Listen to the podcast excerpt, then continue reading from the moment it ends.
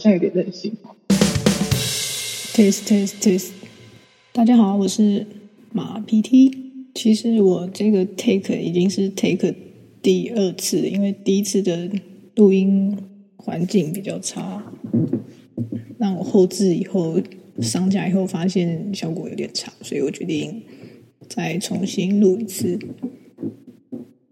那主要是后置的一个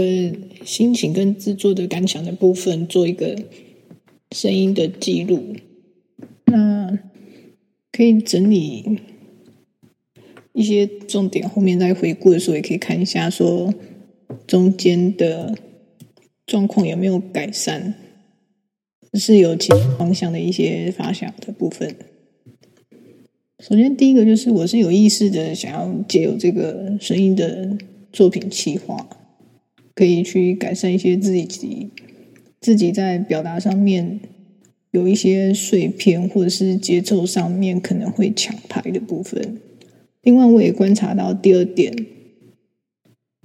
就是关于语言跟语语言还有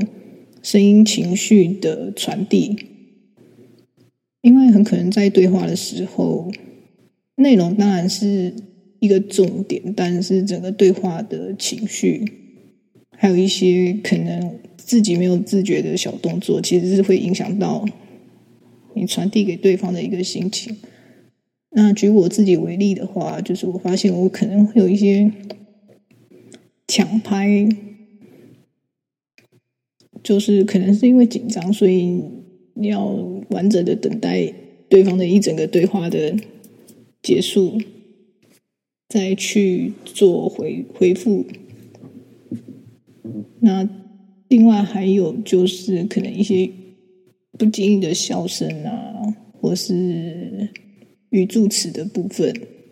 有一些啊讪笑啊，但其实没有那意思啊，只是因为笑点比较低。那这个状况其实，在日常对话里面也有发生过。但你平常日常对话的时候，你没有比较没有那个机会说去用第三者的一个立场去看自己当下的一个反应，然后去做一些修修整的部分。那其实这样的一个录音的形态就是一个蛮好的方式，因为事后我在做后置的时候是可以比较客观的去看当下的那个反应跟它的效果，还有那时候我们心里的想法。这中间的同步率是不是有高，还是其实是内心的一个想法跟后面声音表达出来的结果，它其实是一个反方向，甚至是反效果的一个部分，那可能就是会造成误解。我觉得这是其实是不必要的误解，可以避免掉。那第三个就是在收音的。情况其实这个单元是有一点想要挑战在其他不同的收音环境下去做的一些作品的呈现，但是因为我刚刚 take one 的的那个收音品质非常的糟糕，那这个这个技术问题可能后面还要在后续再研究，再看是怎么样解决比较好。